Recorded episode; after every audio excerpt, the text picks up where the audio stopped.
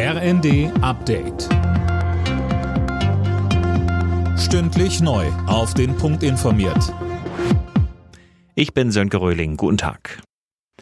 Nach den Bauernprotesten wollen die Ampel-Fraktionschefs übermorgen einen Fahrplan vorlegen, wo die Regierung den Bauern entgegenkommen kann. Das ist ein Ergebnis der Gespräche am Rande der Großdemo gestern in Berlin.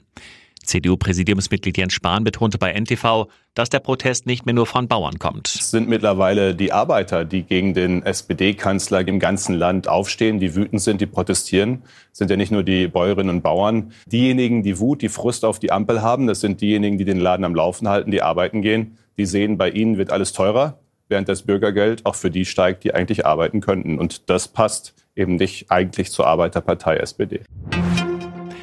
Erneut sind in Deutschland tausende Menschen gegen rechts auf die Straße gegangen. In mehreren Städten gab es Demos, darunter in Essen und Rostock.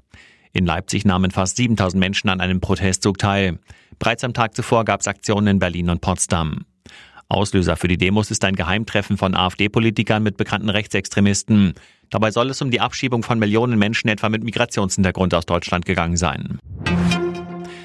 An Tag zwei des Weltwirtschaftsforums sind heute auch Außenministerin Baerbock und Wirtschaftsminister Habeck in Davos.